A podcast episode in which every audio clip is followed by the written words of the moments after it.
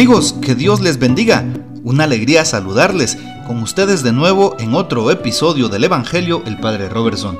Estamos a martes 18 de mayo. El texto que tomaremos será San Juan capítulo 17, versículos del 1 al 11a.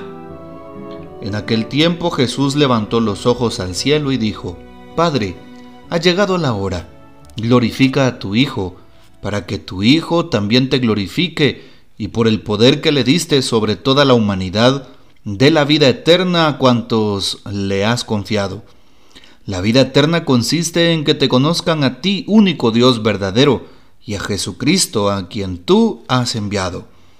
Yo te he glorificado sobre la tierra, llevando a cabo la obra que me encomendaste. Ahora, Padre, glorifícame en ti con la gloria que tenía antes de que el mundo existiera. He manifestado tu nombre a los hombres que tú tomaste del mundo y me diste. Eran tuyos y tú me los diste. Ellos han cumplido tu palabra y ahora conocen que todo lo que me has dado viene de ti, porque yo les he comunicado las palabras que tú me diste. Ellos han recibido ahora y reconocen que yo salí de ti y creen que tú me has enviado. Te pido por ellos, no te pido por el mundo, sino por estos que tú me diste porque son tuyos. Todo lo mío es tuyo, y todo lo tuyo es mío. Yo he sido glorificado en ellos. Ya no estaré más en el mundo, pues voy a ti, pero ellos se quedan en el mundo. Palabra del Señor, gloria a ti, Señor Jesús. Bien, que podemos afirmar de los textos bíblicos que se nos dan, sobre todo el Evangelio de San Juan. Empieza hoy la llamada oración sacerdotal. Así es. Todo el capítulo 17 de este Evangelio según San Juan es llamado así por los expertos en Sagradas Escrituras, la oración sacerdotal de Jesús pues hasta ahora había hablado a sus discípulos, si nos hemos dado cuenta en los textos de los días pasados. Hoy eleva los ojos al cielo para hablar con el Padre. Abba es como empieza precisamente el texto. De hecho, Jesús se dirige con una oración entrañable, con una oración de mucha confianza a Dios su Señor. Bueno, importante saber que Jesús en este texto pide al Padre, ora al Padre, se comunica con el Padre, con aquel con quien tiene plena confianza. Así es Jesús. Qué importante saber también que Jesús en este texto se despide, es un texto de despedida. Si nos damos cuenta, la palabra glorificación pues así también inicia, Padre, ha llegado la hora, glorifica a tu Hijo. Y en repetidas ocasiones encontramos en el texto la palabra glorificar, glorifica, glorificado. ¿Qué significa la palabra gloria? En este caso, glorificación. Bueno, eh, significa la hora de su entrega pascual en la cruz la hora de la glorificación que va a recibir del Padre con la resurrección y la entrada en la vida definitiva. Es lo que significa glorificación, es decir, la entrega radical de su vida, pero con un sentido, un sentido nuevo, entregarse por la redención del mundo, para librarnos de la muerte eterna, para limpiarnos nuestros pecados, para darnos vida eterna.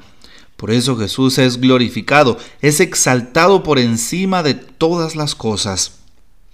Bueno, ¿no te cuesta acaso a ti despedirte?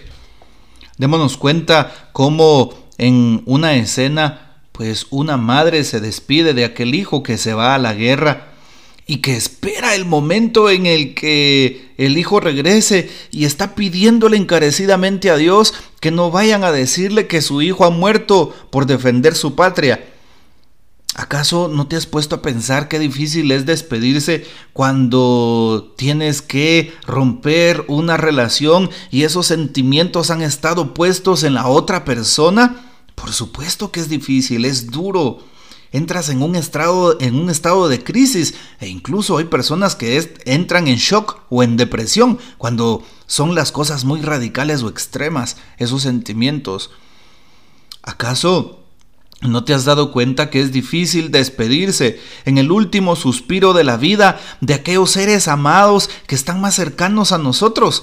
Por supuesto que sí, y saber que todos debemos de recorrer ese mismo lugar, pasar por ese camino, el camino del tránsito, el camino de la muerte. Pero, ojo, todo cobra sentido en Jesús. Hemos venido durante esta cincuentena pascual recorriendo el camino de la fe, el camino de la esperanza, el camino de la resurrección. A Jesús también le cuesta despedirse. El capítulo 17 de San Juan que hoy hemos empezado a escuchar es un discurso de despedida de Jesús y por eso le encomienda a su Padre a aquellos que Él le ha dado, a sus apóstoles, a sus amigos, a los que están cerca. A Jesús le cuesta despedirse. Los que están cerca no comprenden el mensaje de Jesús sino hasta después de su resurrección. Hoy Jesús con este mensaje nos dice, no tengas miedo, estoy contigo, no estás solo, yo te acompaño, recurre a mí. Si tú miras a Cristo, todo tendrá sentido. Si tú lo pones en primer lugar, todas tus despedidas van a tener esperanza, van a tener fortaleza y van a ser resucitadas. No lo olvides, es importante que nosotros los cristianos no perdamos la fe, no perdamos la esperanza. Así es. Algo importante que Jesús pide hoy. Padre, dice hoy Jesús, te pido por estos que me has dado. No te pido por el mundo, sino por ellos, por los que tú me diste, porque son tuyos. Ellos se quedan en el mundo. Qué hermoso que Jesús esté orando por nosotros. Hoy Jesús estará orando por ti, no lo dudes.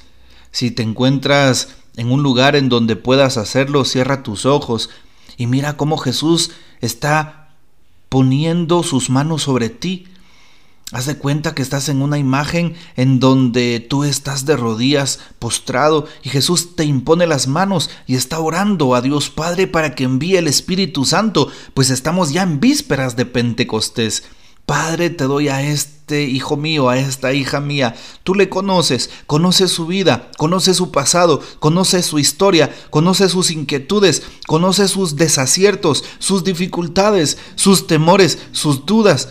Conoce sus alegrías, sus gozos y esperanzas. Lo pongo en tus manos. No es del mundo, pero está en el mundo.